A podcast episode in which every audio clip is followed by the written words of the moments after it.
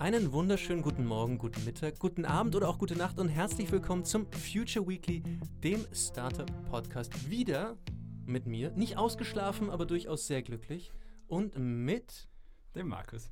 Servus, lieber Markus, wie ist das Wertewohlbefinden? Ausgezeichnet. Ja, ja, bei mir auch. Jetzt haben wir heute ein sehr, sehr, sehr interessantes Thema, fast passend zum Deep Dive und das ist das Brot der Zukunft. Das klingt verheißungsvoll. Und wir haben nicht zwei, sondern drei Gäste. Auch das ist eine Premiere. Und mit uns sind Sandra Schaffer, Georg Öfall und Lukas Ohl von ja. Öfall. Hallo, Servus. Hallo, Servus. Hallo. Hallo, ihr Lieben. Normalerweise würde ich jetzt vorlesen auf LinkedIn, was ihr so macht und ein bisschen drüber diskutieren. Bei drei Leuten sitzen wir allerdings bis morgen hier. Deswegen meine ganz einfache Frage ist: Angenommen, ihr könntet wieder reisen und ihr wäret an einer ganz, ganz, ganz entfernten Destination. Und zum Beispiel jemand sagt zu dir, lieber Georg, Georg, was machst denn du beruflich? Was sagst du? Ähm, ja, also ich bin äh, Bäcker. ähm, ja, backe halt gerne Brot. Äh, gleichzeitig bin ich aber auch Unternehmer. Und äh, ja, mittlerweile kommt dann schon einiges zusammen. Das heißt, man hat auch mittlerweile einige Filialen zum Betreuen. Und ja, es ist eigentlich mittlerweile mehr, mehr als nur Brot, muss man sagen. Was ist denn mehr als nur Brot? Ähm, ja, also mehr als nur Brot. Äh, es sind halt, wenn man selbstständig wird, ja, selbstständiger Bäcker, ja, also wie wir angefangen haben, äh, man, man muss das Brot dann irgendwann liefern. Ja. Also wie, ich bin heimgekommen, habe natürlich die Rezepturen entwickelt. Ähm, dann haben wir sie die ersten Brotrezepte entwickelt, dann haben wir eben angefangen, die ersten Brote zum Ausliefern. Ja, also am, am Anfang ist mir ja alles, ja. Da muss man am Nachmittag noch Vertrieb machen. Am Abend geht es wieder halt quasi in die Backstube, Sauerteig einrühren, dann wieder Brot backen und ja, zwischenzeitlich noch ein bisschen schlafen. Und nur jetzt das Bäcker alleine, ja, das ist mir ja nicht. Ja, also, ähm, Siehst, das hat mich jetzt immer schon interessiert als Bäcker lebe ich ja so ein bisschen außerhalb der Gesellschaft, oder? Weil ich ja unendlich früh aufstehe und eigentlich schlafen gehe, wenn das Leben anfängt. Ja, also wie, wie ich heimgekommen bin zu Beginn, war das auch so. Ja. Also da haben wir um 10 Uhr Abend angefangen, dann um 3 bin ich eben ins Bett, ähm, bin dann noch am Vormittag aufgestanden, habe meine äh, langzeit geführten Weizenbrote gemischt, die ich am Abend halt wieder verbacken habe und zu Beginn habe ich sogar zweimal geschlafen. Ja. Also von äh, sieben am Abend bis um halb zehn und dann eben um drei Uhr ins Bett und wieder um sieben, acht Uhr auf, weil man eben nachher wieder die Teige vorbereitet, dann eben den Vertrieb macht. Ja. Wir haben aber auch geschaut, dass wir den Beruf menschlich machen. Das heißt, wir haben sich beschäftigt, wie schaut der Bäckerberuf der Zukunft aus, äh, wie sind die Arbeitszeiten in Zukunft und dann haben wir das etwas umgedreht. Jetzt bin ich aber, aber, aber neugierig. Also erstmal, wenn man dann so den Beruf des Bäckers wählt, dann wählt man ja wirklich einen Beruf, der ziemlich fordernd ist, so wie das klingt. Ihr habt gesagt, das ist so, das war schon immer so und ihr sagt, nee, das ändern wir jetzt.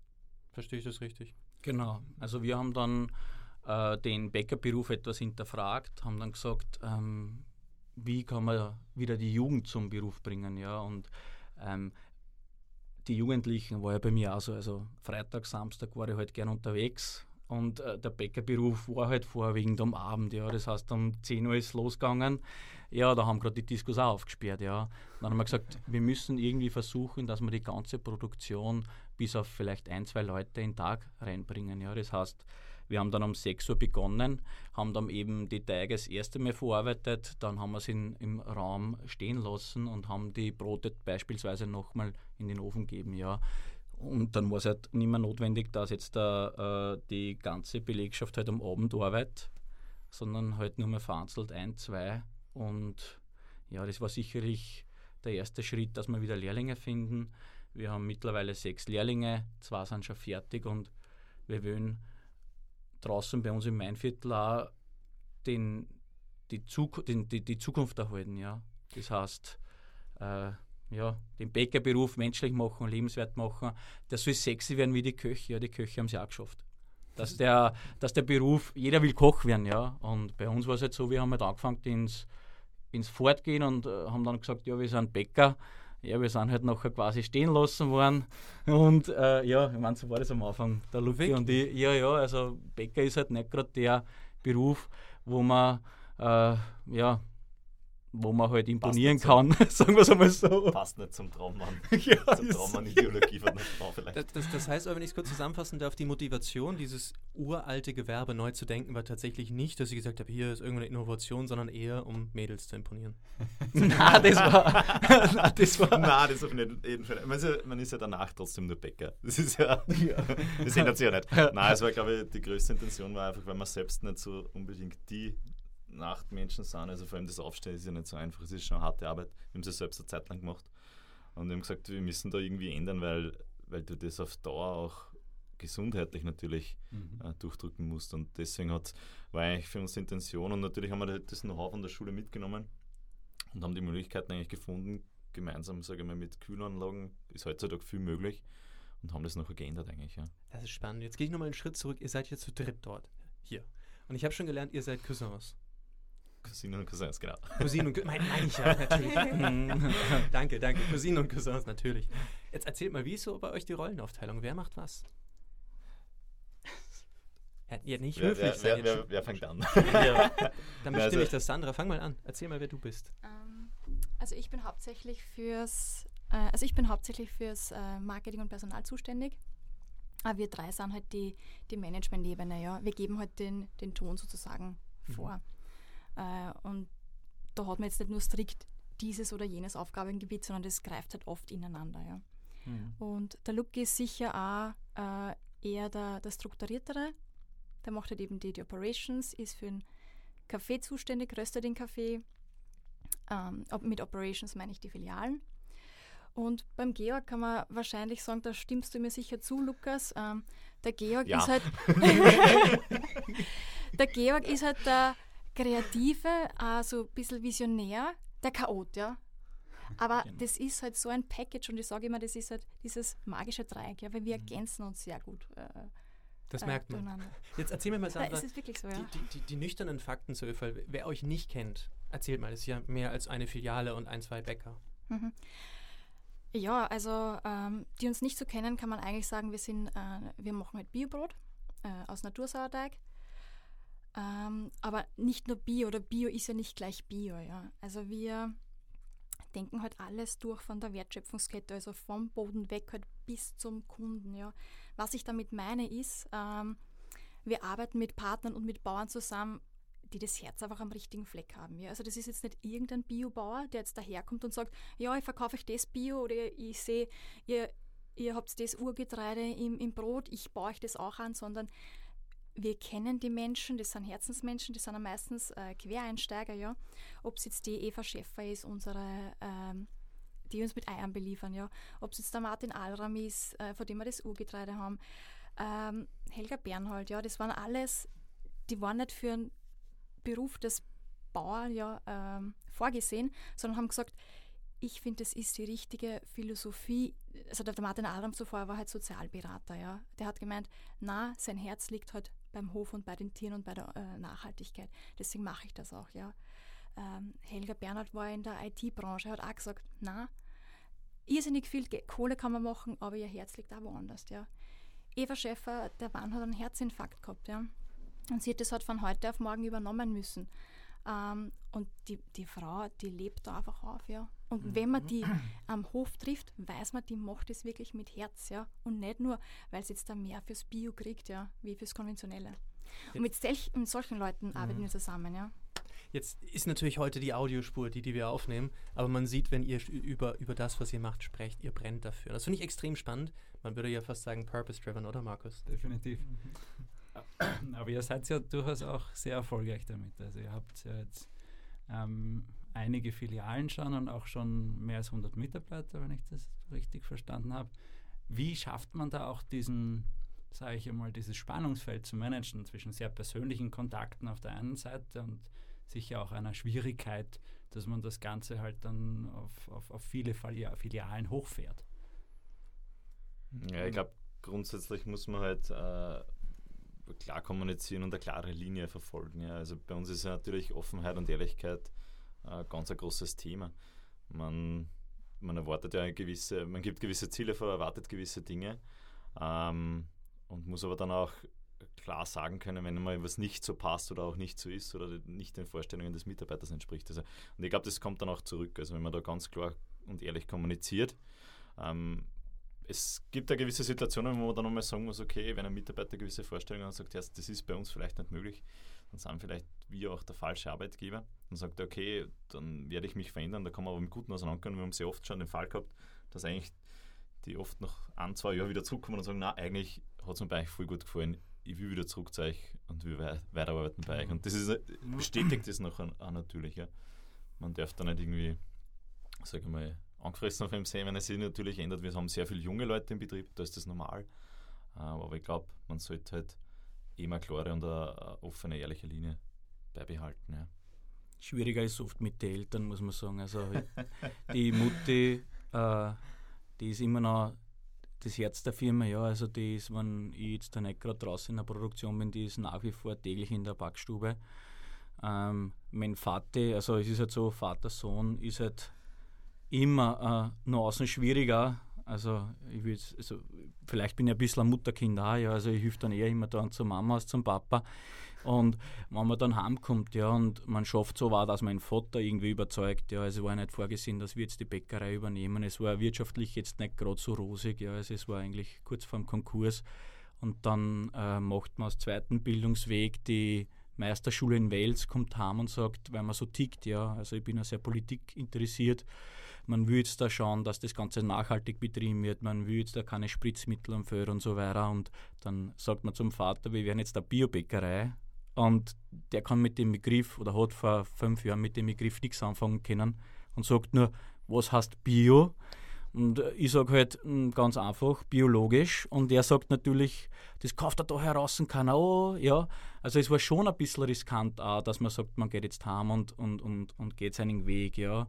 Also am Anfang war das eine One-Man-Show. Also, dann durchsetzen gegen die zwei alten Gesöhn, äh, die ich übernommen habe von der Mutti, die das äh, die die Backmischungen gewohnt waren und so weiter. Das war nicht gerade so lustig am Anfang. Und mittlerweile sind sie aber die engsten Mitarbeiter, weil sie auch überzeugt sind von dem Weg, was wir gehen. Wie habt ihr sie überzeugt? Weil es heißt ja vermeintlich teurere Rohstoffe, schwieriger in der, in der, in der Handhabung, länger in der Produktion. Sie sind einfach wieder zu Bäcker geworden. Das heißt, früher war es ja so, die haben das Sackerl aufgemacht, haben ein bisschen Wasser und Hefe dazugegeben. Da war selbst das Salz schon fertig drinnen.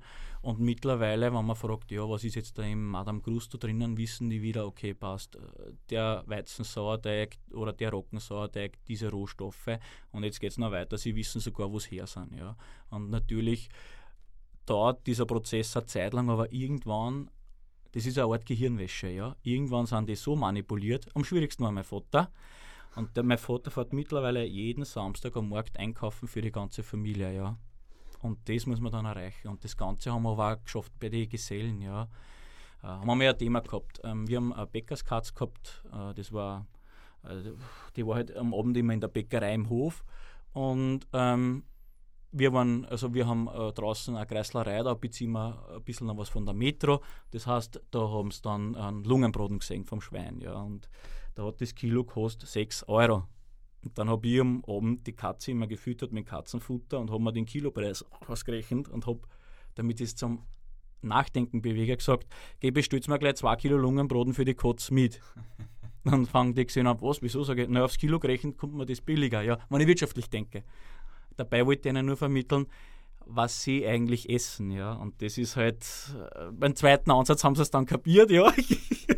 Aber da geht es ja um viel mehr, ja. Also das ist jetzt nicht nur Brot, was wir verkaufen, sage ich, sondern das ist halt die Einstellung von uns und wir wollen da auch was bewegen. Ganz kurz zum Einhaken dort. Ich weiß, du wolltest gerade zum Mikro greifen, Sandra, aber ich wäre neugierig für unsere, un, unsere Zuhörerinnen und Zuhörer. Was kostet bei euch so ein Brot? Ähm, ja, beim Endkunden, also in Gaubitsch, ist, äh, da haben wir es halt zu Bäckerspreisen, das ist, äh, glaube ich, um einen Euro billiger und im Laden kostet das Kilo 47. Klingt in erster Linie etwas viel. Ähm, wobei ich immer denke, äh, wo liegen die Prioritäten? Ja? Also äh, beim Rauchen fragt keiner, was jetzt da die Zigarettenpackung kostet. Und ich glaube, äh, jede Sozialschicht, egal ob sie jetzt einkommensstark, einkommensschwach sind, da sind die Raucher vertreten. Wenn ich sage, okay, zum Beispiel, äh, Luki, bei dir war es, der Luki war, äh, also ähm, wie soll ich sagen, du wolltest Skifahren mitgehen oder was nicht, erzählst selber. Und dann, äh, wenn die Mutter sagt, ja, ich habe da jetzt zwei Kinder daheim, ich will, dass der aus der Schule nicht ausgeschlossen ist, eher, der muss in den Skikurs mitfahren, dann natürlich spare ich bei den Lebensmitteln, ja, das muss man auch verstehen. Trotzdem ist das Handwerk halt, dementsprechend kostet es mir, ja. Also wenn ich 1000 Semmeln am Tag produziere, macht eine Anlage 30.000 in der Stunde, ja. Und das ist schon mal ein großer Unterschied, das ist Handwerk an sich und natürlich auch die Rohstoffpreise. Also wir kaufen ja nicht nur Bio ein, sondern eigentlich, wir gehen ja schon einen Schritt weiter und kaufen eigentlich biodynamisch ein.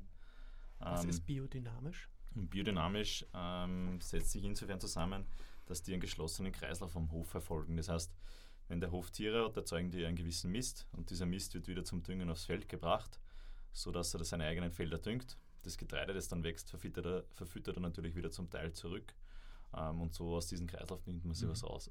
Aber der Hof an sich ist eigentlich autark. Das heißt, er macht sich seine, sein Getreidesaatgut selbst, ähm, eben den Dünger und so. Also das, das versteht man unter biodynamisch.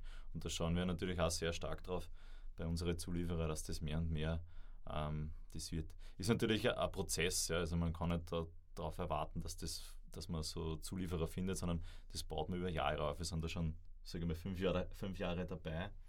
Äh, und dieser Prozess, der sich weiter und weiter entwickelt. Ja. Zum Beispiel die, äh, wir haben noch versucht, eben haben wir den Fünfjahresvertrag direkt mit den Landwirten, ja, da haben wir den Getreidepreis festgelegt. Jetzt zahlen wir momentan also nicht 460 Euro die Tonne also, glaub, 460, Weizen, genau, 460. Das heißt, wir haben die Wiener Börse ausgeschalten. Getreide ist ja auch Spekulationsgut, ähnlich dem äh, Erdölpreis. Und da haben wir gesagt, okay, wir schauen, dass wir das direkt ausmachen mit dem Bauern. Das heißt, der Bauer kann dann besser planen, wir können besser planen, lassen dann das äh, auf Ort äh, Lohn vermahlen bei der Lisa Dick. Und da, da merkt man erst, was da dahinter steckt. Ja. Also das ist jetzt da nicht nur äh, Bio-Mehl vom Mehlsack, sondern wir gehen hin zu den Landwirten und sagen dann, hey, das Getreide, das uns da passt uns das an, wir probieren sehr viel äh, schauen dann eben auf Populationssorten, dass da eben der Landwirt nicht abhängig ist von großen Konzernen, die das Saatgut vielleicht nur ein, zweimal kultivieren können, sondern der ist dann wieder unabhängig. Und das Ziel ist dann auch, dass er halt, ja. Ja, leben kann von dem, was er macht, vor allem. Ja. Es ist, ist eigentlich ein Wahnsinn, dass im Lebensmittelsektor, speziell am, im landwirtschaftlichen Sektor, dass der immense Förderungen braucht mhm. und eigentlich gar nicht mehr von dem leben kann, was er da eigentlich macht. Das ist so das ist ja eigentlich bis auf, auf die Spitze getrieben, was, was da EU-weit passiert, dass der Landwirt eigentlich so, der kann ja teilweise gar nichts mehr selbst machen, sondern er ist ja abhängig von den Förderungen. Das heißt, wenn er nicht dem Prozedere entspricht, kriegt er keine Förderung und kann gar nicht weiterleben. Ja. Also da, man schränkt ja diese, die Landwirtschaft irrsinnig ein. Man macht ja da irrsinniges geradliniges Denken und die Kreativität geht komplett verloren, dass vielleicht neue Lösungsansätze kommen. Ja. Ich finde es hochgradig faszinierend, euch zuzuhören und denke mir einfach, ja, es gibt sicherlich einfachere Wege als den Weg, den ihr gewählt habt. Und die ganze Zeit denke ich aber auch, ich habe das Gefühl, wenn jemand bei euch Brot kauft, dann kauft man kein Brot, sondern man kauft unendlich viel mehr. Ähm, und das ist das Spannende in der Vorbereitung, habe ich auch gelesen, ihr interpretiert alte Rezepte neu. Ihr sucht nach Getreidesorten, die es vielleicht gar nicht mehr so in der Form gibt. Ähm, und ich habe das Gefühl, dass ihr einfach Brot auf eine andere Art und Weise interpretiert als euer geschätzter Mitbewerb habe ich das Gefühl. Ähm, was ist da so eure, eure Motivation dahinter? Also wir wissen jetzt nicht, wie es die anderen machen. Ähm, wir sagen halt natürlich, wir wollen es so machen, wir wollen es so haben und ja. Also ich glaube, das, das Stichwort ist alles hinterfragen und so fängt das halt an. Also es hat angefangen, warum soll es nicht konventionell sein, sondern Bio. So, und so fängst du halt dann an und kommst eigentlich, es ist wie eine Sucht und du kommst dann immer weiter und weiter in das Ganze rein. Oder will, ähm, ich, will ich es direkt vom Bauern haben oder über einen Händler, nicht? Das war das Nächste. Ich möchte ja den Menschen, der mir mein Getreide bringt oder mein Mehl bringt, den möchte ich direkt kennen, ja. Und wissen, dass der genau die gleiche Philosophie hat wie wir, ja. Dass der vielleicht auch, ähm, äh, ich sag, ein bisschen zu einer besseren Welt halt äh, beitragen möchte, ja. Das heißt, ihr habt aber ein sehr menschliches Unternehmen aufgebaut, wenn das, wenn, das, wenn das so klingt. Das heißt, mit den Leuten baut ihr Beziehungen auf und wenn die Beziehung passt, dann kommen die Produkte. Genau.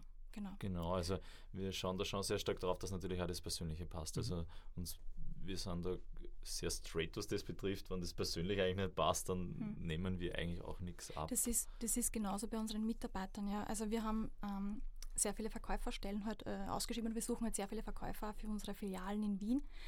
Und es sind teilweise 20 Stunden Jobs ausgeschrieben und da bekommen wir halt äh, Bewerbungen von Studenten, die Motivationsschreiben schreiben, da schnallst du ab, ja. Die, die einfach, wirklich, ja, die einfach sagen, sie finden das so toll, was wir machen, Thema Nachhaltigkeit und sie wollen unbedingt bei uns arbeiten, ja, weil sie auch der Meinung sind, das ist der richtige Weg, ja. Und genau diese Menschen stellen wir ein, ja, weil wir sehen das so, von, von denen können wir auch lernen, ja. Man befruchtet sich halt gegenseitig, man wächst halt gegenseitig, äh, man wächst halt gemeinsam, ja.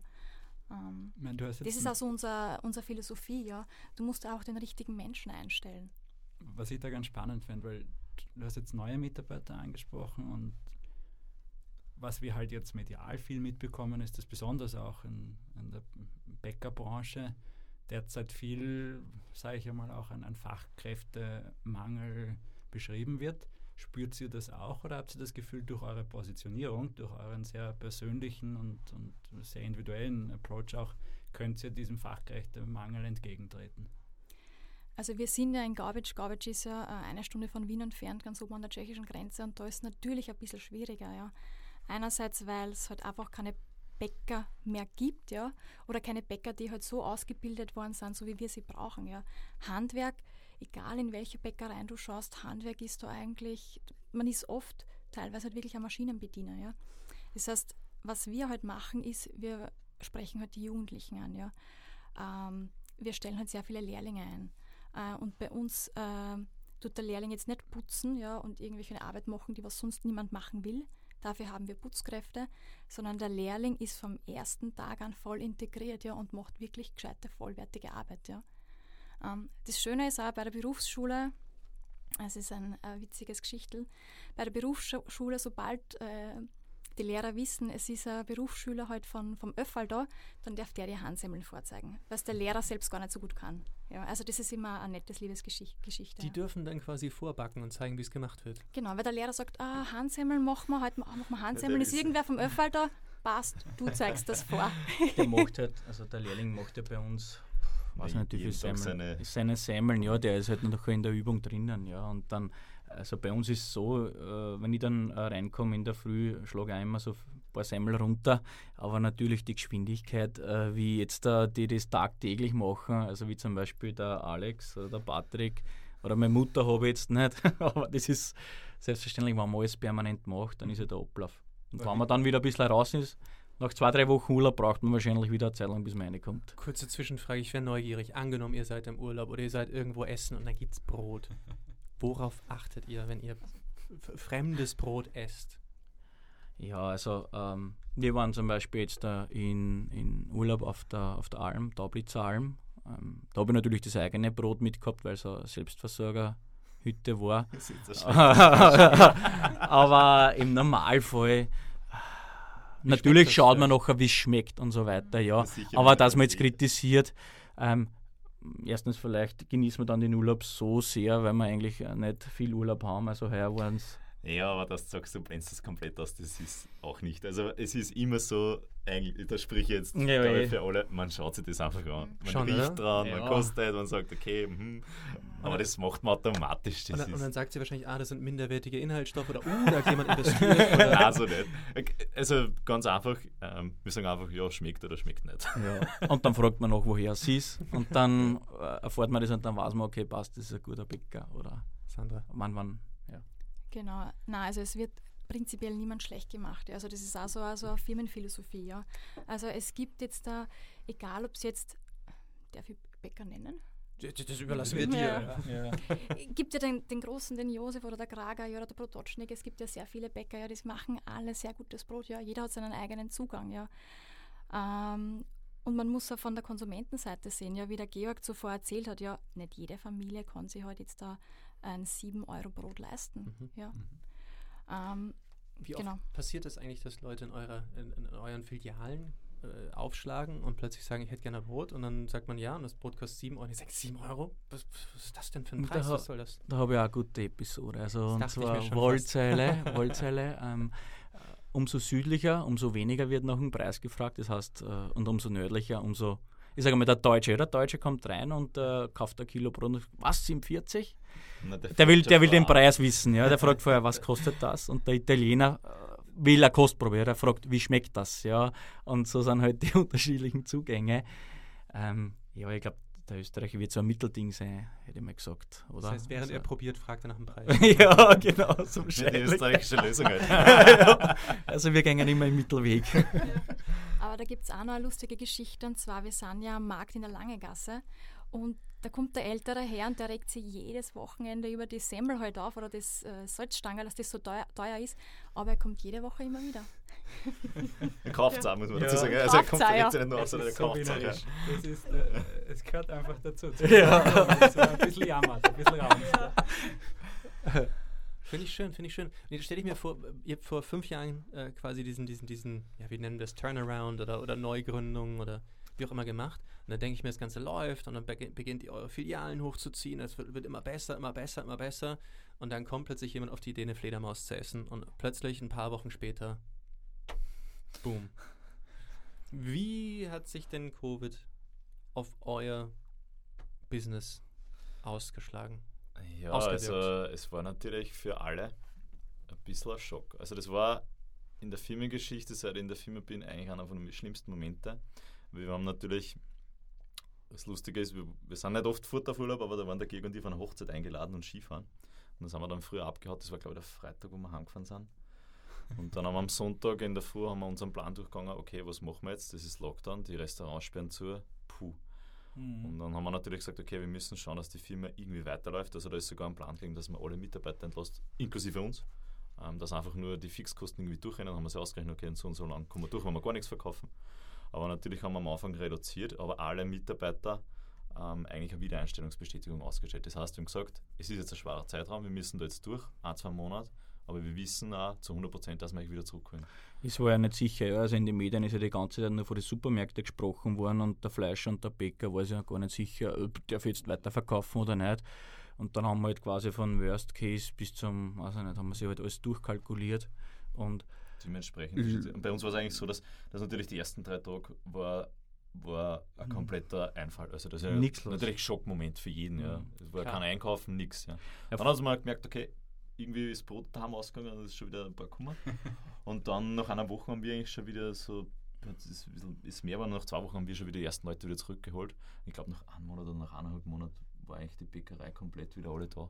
Gott sei Dank. Also. Aber es war natürlich, du musst dir vorstellen, du sitzt auf dem Tisch und erklärst dann zwei, einen Familienvater mit zwei Kindern, hey, ab morgen kannst du nicht mehr kommen. Und wenn der von dir ins Weinen anfängt, das ist halt dann. Also sowas möchte ich nicht mehr machen, muss ich ganz Mhm. ehrlich sagen. Nein, es war schon hart. Und deswegen haben wir gesagt, wir brauchen eine Lösung, wir brauchen schnell das Pop-up in der Marilfer Straße.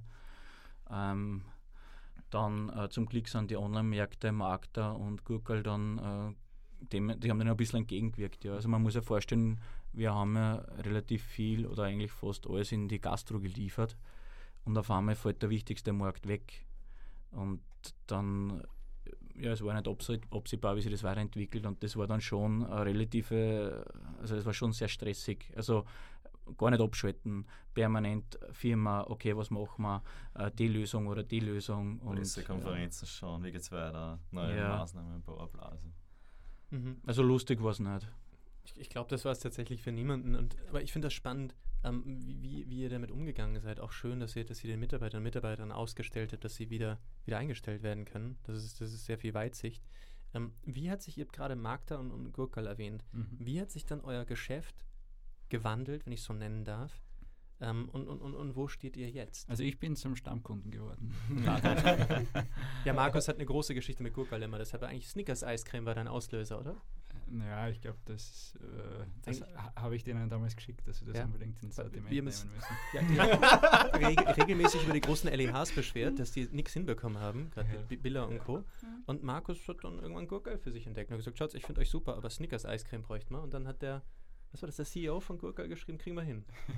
Es ist- Maris. Und er hat das Erfolgbrot ins Sortiment genommen. Genau, das heißt, du bist Kriege ich Stammkunde. jetzt auch einmal pro Woche. Ja.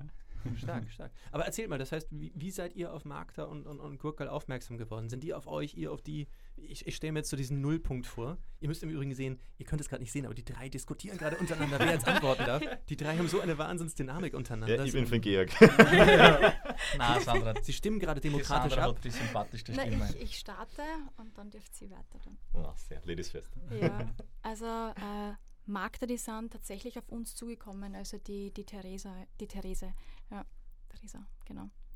Ähm, ja, und wir haben gesagt, das, das passt einfach von der Philosophie, die Einstellung hat alles gepasst. Ja, die hat auch sehr viele Partner, die, die wir auch haben, ja zum Beispiel Höfelmeier. Ähm, ja, und so ist es dann eigentlich entstanden. Und natürlich durch Corona ähm, sind halt dann die Absätze in die Höhe gestiegen. Ja, also das hat es dann teilweise wirklich kompensiert. Also unseren Verlust durch die Gastronomie. Genau, und Gurkel, wer erzählt diese Geschichte? ne, beim Gurkel war es so, dass eigentlich der jetzige CEO, der Maurice, vorher bei uns war. Und der hat dann eigentlich zu Gurkel gewechselt. Wirklich? Genau, ja, der war vorher bei uns, ja. Und man muss schon sagen, der Maurice ist ein, ein Wahnsinnstyp. Also sehr viel gelernt von ihm. Ähm, aber ich glaube, wir waren ihm noch eine Spur zu klein. aber man ist jetzt noch sehr viel in Kontakt und so sind und wir chaotisch. ja. Wir sind dann in Gurkel quasi so reingerutscht über ihn. Aber man merkt halt schon, dass dieses Corona natürlich für die Online-Märkte ein Boost war. Also das muss man schon sagen. Das hätte man vielleicht erst in fünf Jahren so gehabt, aber es hat es natürlich beschleunigt. Und man merkt aber, trotz dass jetzt eigentlich wieder relativ alles offen ist, dass das trotzdem der Trend weiterhin anhält. Weil es ist halt einfach, man muss so ehrlich sein, es ist praktisch. Ja. Mhm. Es ist so.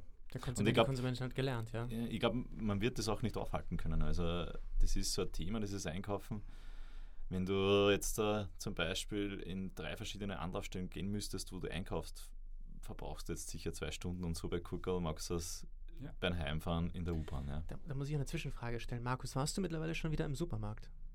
Tatsächlich nicht. Wahnsinn. Er war seit März letzten Jahres in keinem Supermarkt. Also, na, also ich, ich glaube ich schon irgendwann einmal im Sommer mal. Wenn er Gustav Eis hat. Aber einen, einen richtigen Einkauf ähm, war, war ich tatsächlich seit letzten März oder so nicht mehr. Und vermisst du es? Nein, überhaupt nicht. Also das ist, ich, ich finde, ich meine, ich kenne auch die komplett andere Meinung. Also ich glaube, meine Mutter sagt zum Beispiel, na, die hat selbst im, im größten Lockdown ist sie immer noch einkaufen gegangen, weil sie müsste das Gemüse angreifen, ja. bevor sie das kauft. Aber beim, also weil ja, wenn ich schlechte Erfahrungen mache und die, die liefern mir ständig Gemüse, das, das schlecht ist, dann würde ich es auch nicht machen. Aber ich habe mittlerweile eigentlich die Erfahrung, dass die Qualität passt. Und Weil das ist für mich auch immer ein Thema. Also ich, ich bin auch noch, also meine Frau und ich bestellen sehr viel, aber eben, wenn es um Obst und Gemüse geht, möchte sie und ich auch mittlerweile jetzt einfach immer noch anfassen und sehen. Und es ist ein Prozess, bis man. Wir lieben zum Beispiel Wassermelonen. Wir sind, wir sind das total schräge Pärchen. Wir gehen dann in die Supermärkte, nehmen uns die Wassermelonen und klopfen die von oben bis unten ab. Und dann fallen wir so sehr dabei auf. Ich stehe da und klopf und klopf und klopf. Das vor drei Wochen hat dann eine Mitarbeiterin gefragt, ähm, wir haben noch andere im Lager, wollen Sie ins Lager? Und ich habe gesagt, ja klar. Und dann stand ich im Lager und habe geklopft. Meine Frau war hochschwanger und dann meinte dann noch eine Mitarbeiterin, ah, der Bauch ist passend zur Melone. Und haben gesagt, ja. Und dann klopfen wir die von oben bis unten ab, bis wir dann die Wassermelonen gefunden haben, die wir wollen. Wenn wir welche finden, die uns gefallen, dann kaufen wir auch fünf, sechs Wassermelonen, kein Thema. Aber wenn die nicht so klingen, und das ist für uns ganz schwer, sowas zu bestellen. Und ich weiß, vor Jahren gab es ein Startup namens Koch-Abo und die haben mir dann erklärt, die haben im Prinzip ähm, kochfertige äh, äh, Rezepturen geliefert, wo jede Beilage, jede, jede Zutat dabei war. Und die mir erklärt, die größte Schwierigkeit ist, wenn da zum Beispiel ein Apfel für ein Rezept benötigt wird, dass jeder von uns wahrscheinlich ein anderes Bild von dem perfekten Apfel hat. Mhm. Und das heißt aber auch, dass vier von fünf wahrscheinlich unzufrieden sind mit dem perfekten Apfel für Nummer fünf. Mhm. Und das ist so eine, so, eine, so eine Challenge. Es wundert mich, dass du das nicht hast als Problem. Also bei mir ist tatsächlich so, dass ich durch Gurkel in dem Fall neue Produkte kenne. Also ich glaube, äh, das, das Öffelbrot ist ein gutes Beispiel. Ja. Ich habe halt davor einfach das Brot von Billa genommen. Also das Kürbiskernbrot habe ich ganz gern gemacht. Mhm. Aber die Qualität von dem Öffelbrot ist halt schon nochmal deutlich besser. das Und insofern... Ich glaube, ich glaube, also so wie sie sehe, vielleicht unter der Woche, dass er sagt, okay, passt, er will nicht, er hat jetzt keine Zeit nicht zum Einkaufen. Äh, vielleicht da online, aber am Wochenende, also ich, ich, bin halt trotzdem ein Fan, dass ich halt eben auf den Markt gehe und also halt den Gemüsebauern und so. Also wir haben selbst im Laden bei uns in der Küche ja alles direkt, ja, also Gemüse von Krautwerk, Ganger und so weiter, ja, also ach, es ist halt schwierig, ja, also wenn man jetzt sagt, ah, man kauft jetzt bei Gurkel ein, man kauft dann trotzdem, ja, nicht direkt vom Bauern, ja, und dann sagt man doch, dass man vielleicht direkt geht. Aber so ist es halt, es ist der Lauf der Zeit, man kann es sicher nicht aufhalten. Die Online-Supermärkte, ja, euch das Thema Online mehr Planbarkeit beschert? Ist das leichter dann zu wissen, wie, wie sich ein Tag gestaltet oder ist das hm. unverändert? Ja, ist unverändert eigentlich. hm, unverändert. Jetzt ja. habe ich mir die Frage so lange überlegt und das war dann eine Scheißfrage. ja. Okay, gut. Ich dachte, werde jetzt uns noch kürzer antworten können. na, na. Okay, super. Nein, also man weiß ja, man weiß ja circa, Situation. Ja. Nein, ich wollte sagen, ich glaube, mittlerweile äh, bringt uns einfach nichts mehr aus der Bahn, ja. Also wir haben schon so viel erlebt. Na, es ist wirklich so, ja. Also vielleicht steckt man kurz die ersten paar Sekunden den Kopf in den Sand, aber dann geht es wieder auf und unsere interne Firmenphilosophie ist, wir sind dann wieder Adler und keine Enten. Genau. Keine, ein, ein Adler und keine Enten. Was macht der Adler? Der greift an und die Ente steckt den Kopf Na, ins der, Wasser. der Adler sieht in jeder äh, Chance hat ein Problem. Äh, Ah, äh. Umgekehrt. Äh, in, in jedem Problem oder Herausforderung halt die Chance und die Ente halt andersrum. Die sieht Mhm. in jeder Herausforderung halt nur Probleme und macht immer nur Qua, Qua, Qua, bla, bla, bla. Ich glaube, was uns, was uns auch in, in Krisen- oder Stresssituationen stark macht, ist, wir sind halt eine Familie. Äh, wir bestehen halt aus sechs Köpfen. Also neben äh, Papa, Mama ist eine Sandra, ihre Schwester im Vertrieb. Und dann gibt es Lösungen, ja. Und zur Not, äh, wenn jetzt zum Beispiel jetzt eine Lieferung schief geht, vorher nachliefern. Ja, ähm, das ist halt in größeren Firmen vielleicht nicht so der Fall, dass man jetzt sagt, okay, passt, na, du bist normal nur Bäcker, du darfst nur backen. Äh, Das ist halt in einem Familienbetrieb anders. Oder die Wiki jetzt da, jetzt brauchen wir, äh, wenn fürs Personal, jetzt hilft die Wiki auch im Personal, die normal Vertrieb macht. Ja. Also wir sind da sehr flexibel und dort, wo es halt brennt, da packen wir alle an, sagen wir es so. Ich mein, das ist halt krisensicher nachher. Lukas, du hast vorher gesprochen von einer gewissen Sucht, die sich auch entwickelt hat bei euch. Durch das, man probiert was aus und es funktioniert und dann probiert das nächste aus und es wird sicher auch Dinge geben, die nicht funktionieren. Aber ist das, glaubst du, ein, ein Antrieb auch für, Unternehmer, für euer unternehmerisches Werden, dass, dass ihr seht, okay, etwas ausprobieren und sehen, dass es funktioniert? Ist das, glaub, Ja, na, es, es gibt ja den Fall, dass mal was nicht funktioniert. Das Mhm. war bei, ist bei uns auch und das passiert uns immer noch. Man wird natürlich erfahrener. Also man weiß dann schon gewisse Dinge, probiert man natürlich von vorab nicht mehr, weil man schon weiß, dass es schief ging. Aber wir haben sicher schon ein bisschen, sage ich mal, Geld auch gebraucht für Dinge, die was nicht so notwendig waren. Aber ich glaube, wenn man diese Fehler nicht macht, lernt man ja gar nicht draus. Und die Schwierigkeit, der, die Schwierigkeit, glaube ich, was ich, oder wo sie wir vielleicht ein bisschen leichter dann, speziell der Georg und ich, sind so eher ein bisschen so die Risikotypen, dass wir ein bisschen mehr Risiko eingehen. Aber das macht es dann vielleicht aus. Wenn du zu sicher in deinen Entscheidungen immer wägst, dann triffst du vielleicht dann gar nicht mehr die Entscheidung. Ich glaube, dass das so ein bisschen der Spagat ist zwischen dem. Was du sagst, Risiko. Normal als Bäcker macht man, wenn man neue Brotrezepte macht oder Rezepturen vorhandene umstellt. Ja. Zum Beispiel mm, die Madame Gusto-Rezeptur, die ändert sich alle zwei, drei Wochen, sagen wir es einmal so. Ja. Normal macht man dann kleine Chargen, weiß ich nicht, so 10, 15 Broten, probiert das aus und kostet dann, wie es schmeckt. Ah, Ich denke mal, das ist mir zu mühsam. Ändern natürlich gleich die Rezeptur für eine ganze Charge, ja. Ähm, und die ganze Charge sind halt so zehn Chargen nachher von einer Charge und dann ist die ganze Tagesproduktion und dann gibt es ja Brote, die kommen dann nicht mehr so raus, wie es sein sollten. Da habe ich zwar, zwar geschworen, da lerne ich jetzt und ich, das letzte Mal vor, weiß ich nicht, drei Monaten habe ich wieder was ausprobiert und dann habe ich mich wieder geärgert, was schief gegangen ist. Aber zum Glück fällt Es das halt, ja, es wird schon weniger. Man wird erfahrener. Also das ist zu viel Risiko, ja. Aber, aber, aber ich mag das. Sag mal, also Stichwort, da klappt was nicht. Oder sagen wir mal, es gibt eine Überproduktion. Da habt ihr ja auch einen ganz eigenen Weg, damit umzugehen. Mit Altbrot zum Beispiel meinst Okay. Ja. Ja, also das Altbrot von uns, das wird natürlich, also in die Filialen bleibt natürlich Brot und Gebäck über. Ähm, ja, aus den Semmeln machen wir halt Semmelbreseln, eh das, was wir immer gemacht haben, oder Semmelwürfel. Und das Altbrot, das tut man dann zerkleinern, macht Brotbrösel und gibt es dann im Sauerteig zu. Und äh, die Mehlspeisen und so weiter. Am Samstag zum Beispiel der Kastan Clemens vom Jumi, der ruft dann an von der Gruft an, das wird dann abgeholt. Und ja, das Alleräußerste wird dann an äh, Es die ist, äh, Schweine von der Eva ehrlich- Schäfer verfüttert. Ja. Genau, man muss ehrlich sein, man kann nicht leider, leider nicht alles zurückführen. Wir versuchen es und sind da weiterhin dran. Man versucht natürlich also auch mit den Filialleiter, dass die so, wir, haben ja, wir packen ja in jeder Filiale frisch auf und haben natürlich die Möglichkeit, da immer reagieren zu können. Und man schaut sich da sehr wohl an, okay, welche Produkte kann man zurückführen. Da schaut man, dass dann am Ende des Tages noch was da ist, weil man sie zurückführen kann. Aber bei den Produkten, die man jetzt nicht zurückführen kann, schaut man halt, dass man die eher auslaufen lässt. Klingt, gelingt natürlich nicht immer, muss, so ehrlich muss man sein. Und wie gesagt, wir haben halt die Gruft, wie der Georg schon gesagt hat. Foodsharing haben wir auch noch. Äh, Foodsharing haben wir, genau. Mhm. Und ja, und ein kleiner Teil geht halt dann an die Schweine eigentlich. Also ist dann eigentlich Tierfutter. Zu Eva. Und das Witzige ist, die hat natürlich nachher wieder den Mist für ihr Getreide. Ja, also das ist auch wieder geschlossen.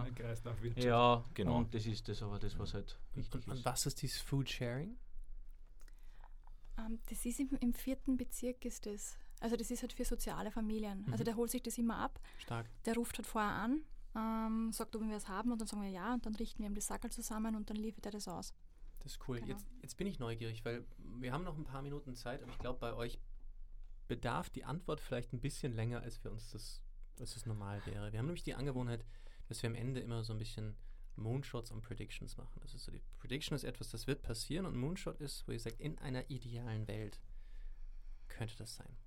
Und ich wäre sehr neugierig, mal, mal von euch zu verstehen, ist, wie, wie glaubt ihr, entwickelt ihr euch in den nächsten Jahren weiter, aber wie entwickelt sich auch die ganze Branche weiter? Was ist so ein bisschen so eure Einschätzung? Was passiert da? Also bei uns ist jetzt da das nächste Thema, das wir in Angriff nehmen, ist äh, Kaffee. Also wir rösten ja Kaffee selbst. Ähm, da machen wir es halt auch so wie beim Getreide, den handeln wir direkt rein, ist äh, Luki sein Projekt. Der Luki ist auch der Röster, weil das ist sein Hobby und Ja, das macht er in seiner Freizeit. ja, da bin ich alleine da. Und das ist, weiß ich nicht, vielleicht, das sind die nächsten Punkte, weil da haben wir auch komplett eine nachhaltige Verpackung. Da sind wir, glaube ich, die ersten in Österreich. Das heißt, es ist nicht nur biolo biologisch abbaubar, sondern sogar kompostierbar, ja, die Verpackung. Und da haben wir irrsinnig lang dran gearbeitet. Und ja, wird halt direkt reingehandelt, das, die, die Bohne.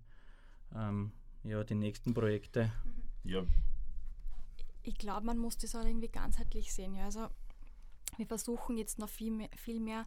Also es gibt Unternehmen, die halt nur profitorientiert sind und es gibt halt Unternehmen und in diese Richtung wollen wir gehen. Das ist ganz stark unsere Vision, die halt auch äh, den ökologischen, den ökonomischen natürlich auch ja, und den sozialen Aspekt halt bedenken. Ja.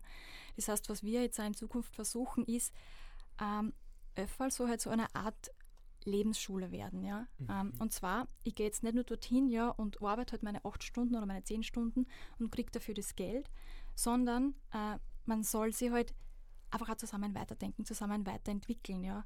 Dass jemand halt zum Beispiel der Lehrling bei uns ist und sagt, ähm, ich arbeite und redet vielleicht mit einem anderen Lehrling, du, ich arbeite deswegen bei Öffal, weil ich finde, der macht das und das gut, ja.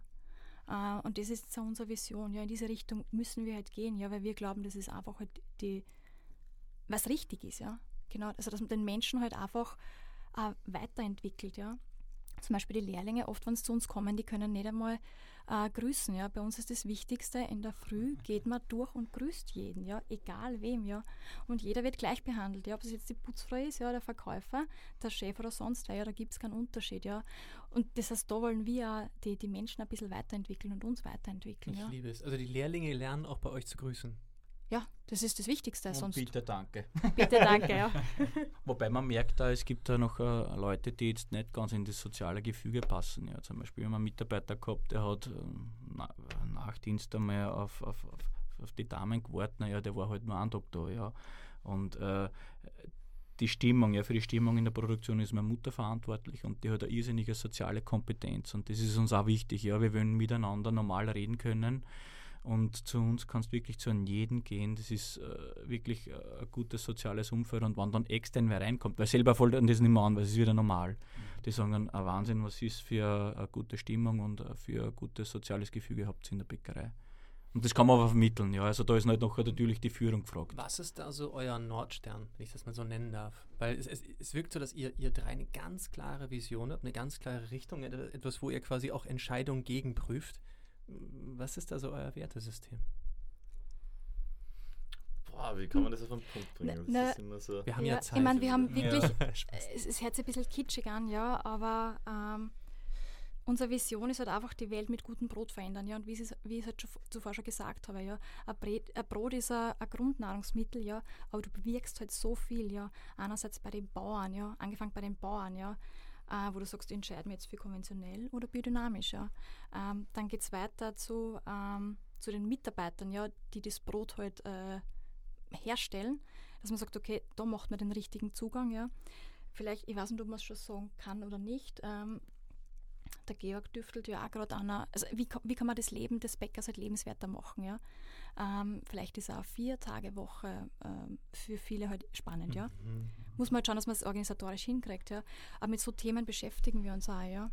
Aber dass man vielleicht da und die Lehrlinge, und das ist jetzt aber nur Zukunftsprojekte, ja, die Lehrlinge oder jeder in der Bäckerei Öffel muss eigentlich wissen, wie sehe ich Getreide und wie ernte ich das, ja. Mhm. Und das ist halt so, so, so Visionen, die wir haben. Und jetzt haben wir Gott sei Dank in der, ich sage jetzt mal in der Verwaltung einiges an Personal dazu bekommen und jetzt können wir diese Visionen auch umsetzen, ja. Genau, und dann geht es halt zum Kunden und Konsumenten und dem gibst du halt unserer Meinung nach vielleicht ein gesünderes Brot, ja, weil Sauerteig ist ja bekömmlicher für, den- für den Körper, ja. Und, der du kauft aber auch den Horizont, schätze ich. Also zum Beispiel jetzt aus meiner Perspektive gesprochen, ich habe mich mit sehr, Brot sehr, nicht das ist- beschäftigt. Und Ja, da, ja. Durch, durch das Öffelbrot Mhm. ist bei mir schon auch irgendwie so dieser Unterschied klar geworden. Da gibt es schon. Und also da, da gibt's- Ja, ich glaube, man hat ja eine gewisse Verantwortung ja, mittlerweile. Also das sollte ja jedem Produzenten irgendwie bewusst sein. Ähm, er kann ja mit seinem Einkauf und er Rohstoff einkauft eigentlich direkt eigentlich gegen den Klimawandel zum Beispiel was tun, ja. Und ich- Oder gegen soziale Ungleichheiten oder sowas, ja. Und ich würde mir aber auch denken, sorry, wenn ich dir da ins Wort greife, ich glaube nicht, dass es eure Motivation ist, was ich jetzt sage, aber ich glaube, es ist ein großartiger Nebeneffekt, dass ihr natürlich auch die besten intrinsisch motivierten Personen anlockt dadurch. Also nicht Leute, die sagen, ich mache jetzt einfach einen Job, ist mir scheißegal, ich gehe um 18 Uhr, sondern Leute, die halt wirklich auch was bewirken wollen. Ich glaube halt felsenfest daran, wenn man so eine Kultur schafft, dann schafft man auch Leute, die wirklich jeden Handgriff mit Liebe gestalten. Und das ist etwas, was sich aber auch im Produkt und auch in der Art und Weise, wie, wie man auch eine, eine, eine Marke wahrnimmt, widerspiegelt. Und das ist, glaube ich, also so wie ich euch spüre, ist das nicht eure Motivation, aber es ist ein großartiges Beiprodukt. Schätze ich das richtig ein? Naja, ich glaube schon, ja. Mhm. Also bei uns ist es so, wir gehen, Umgang mit den Mitarbeitern ist eigentlich relativ so. Also ich mag es speziell, was, mit denen was ich eng zusammenarbeite, die arbeiten bei mir relativ selbstständig. Ich glaube, das ist eh bei jedem so. Also wir, für uns ist immer wichtig, dass der menschlich zu uns passt, ja, und die dieselbe Einstellung hat und dasselbe für die, für die Zukunft erreichen will, ja. Und die, die, die Fähigkeiten, ja, die kann man sich oft dann aneignen, ja. Also die muss man ja nicht immer mitbringen, sondern die kann man ja auch lernen oder, oder noch äh, halt eben sich anlernen. Ja. Aber das Wichtigste, wenn die Grundvoraussetzung ist einfach das Menschliche und, und das muss halt einfach passen bei uns. Aber ich glaube, wir würden es nicht machen, wenn es nicht wirklich Spaß machen würde, ja. Ah, dieses Unternehmerische, ja. Also Mhm. es war ja so, die Wollzelle haben wir eröffnet ja im September 2019 ja und wir haben eigentlich nicht gewusst, auf was wir uns da Das war ein einlassen. großes Risiko. Von, von, heute, von heute auf morgen waren wir Gastronomen und es ist uns genau an diesem Tag bewusst worden, ja. Ja, und die Sandra und der Luki waren an der Kasse, ich war hinten beim Ofen. Die Ja, zwei ja, wir haben, wir 16 eröffnet. Stunden Also, wir, durchgearbeitet. haben ja, wir haben ja, man muss ja, Ja. sagen, wir haben ja nicht damit gerechnet, dass wirklich so viele Leute kommen und Ja. uns kaufen. Ja. Nein, mit denen haben wir nicht gerechnet. so. Wir haben, kein Verkaufs wir haben viel zu wenig Verkaufspersonal gehabt und und und. Und ich bin da, also die ersten Tage waren bei mir um 5 Uhr früh rein in die Filiale und um 12 Uhr Nacht bin ich dann Nicht wieder einmal länger rausgefahren, da. Da haben wir länger dran, ja. Ja. Das war Kat- Katastrophe. ja. Aber ich habe das Gefühl, dass ihr einfach extrem, also durch, durch Hirn und aber auch durch Bauch angetrieben seid, dass ihr einfach so ein, so ein sehr gutes Bauchgefühl habt, auf das ihr Ja. vertraut, das dann aber auch validiert. Ich meine, gut, September 2019 ist natürlich nicht der optimalste Launch-Termin, wenn man sagt, dann im März 2020 gab es dann ordentlich ja. was drauf. Ähm, ich finde das aber spannend und jetzt, wenn man, wenn man so anschaut, ich habe das Gefühl, dass ihr in dieser Branche sicherlich auch eure, eure Duftmarke hinterlasst, dass bestimmt viele Mitbewerber jetzt auch mal wahrscheinlich sich selber ein bisschen hinterfragen werden, dass bestimmte Kundensegmente Segmente dann auch plötzlich sagen, Moment, das kriege ich dort, warum kriege ich das nicht hier? Ist das schon etwas, was ihr spürt? Gibt es da auch Gegenwind? Und Leute sagen, ja komm, das ist doch alles nur... Hm. Ja, bei uns draußen am, am Stammtisch, also wir sind natürlich auch öfters ins Wirtshaus gegangen früher, wie der Wirt offen gehabt hat und da sind wir ja als die Verrückten abgestempelt worden. Ja, also die haben gesagt, na, schauen wir mal, wie lange es das noch gut geht. Und wenn wir dann gesagt haben, welche Getreidesorten wir bauen, dann hat eben der konventionelle Landwirt gesagt, den hat mein Großvater noch angebaut und das geht ja gar nicht mehr. Und ja, wir haben trotzdem die Erlerkolbensorte wieder kultivieren lassen. Und ja, Umso also- mehr wollten wir es beweisen. ja.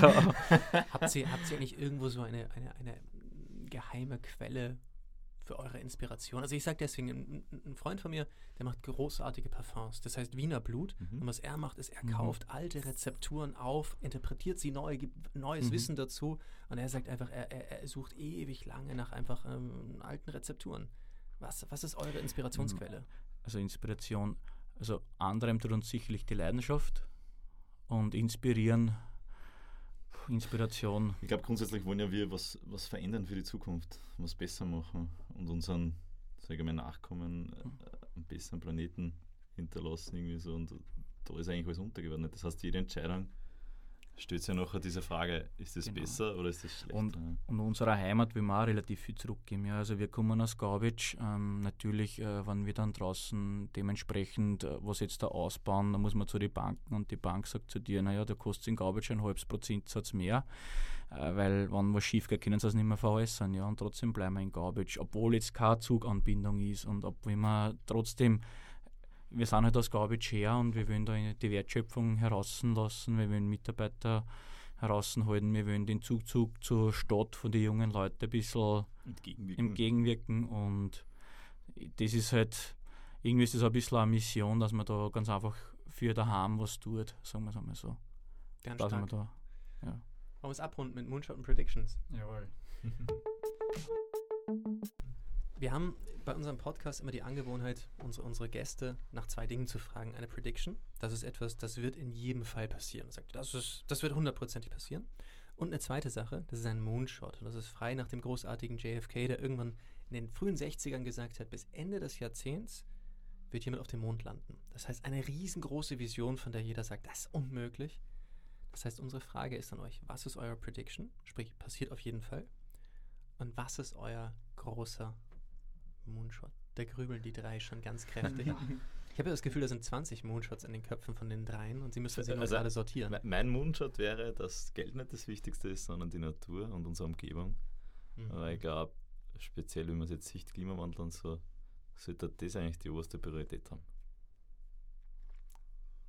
Sehr schön, Lukas. ähm, ja, was sicherlich eintreten wird, ich werde sicher zwei- oder dreifacher Vater sein, weil einen kleinen Buben habe ich schon. Und äh, mein Traum ist es, dass man, also ich träume alle von draußen in Garbage, von ähnlich wie es der Zotter gemacht hat. Äh, Das ist mein, dass man den Leuten auch äh, Garbage näher bringt, dass man sagt, okay, äh, Bäckerei mit Österreich, äh, dass man ihnen das Backen näher bringt. Ja, also da sind wir eigentlich gerade in der Planung. Jetzt wissen wir halt noch nicht, wie viel es kostet. Ich glaube fast mehr als weniger. Und, aber trotzdem ist es mein Traum, dass man sagt, okay, passt, wir machen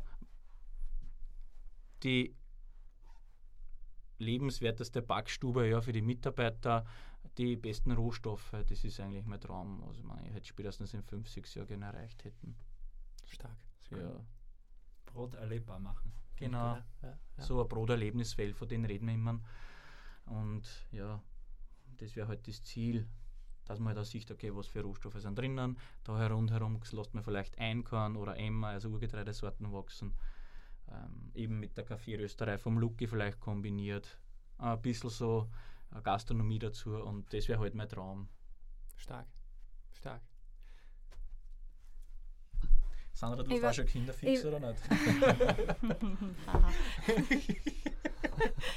Ich glaube, zu dem kann ich eigentlich gar nichts hinzufügen. Ich habe es so schon gesagt. Ähm, ja, ich glaube, auch was der Lukas gesagt hat, es wäre halt irgendwie schön, wenn halt die, wenn es halt vielleicht mehr oder viel auch Bio gibt, ja.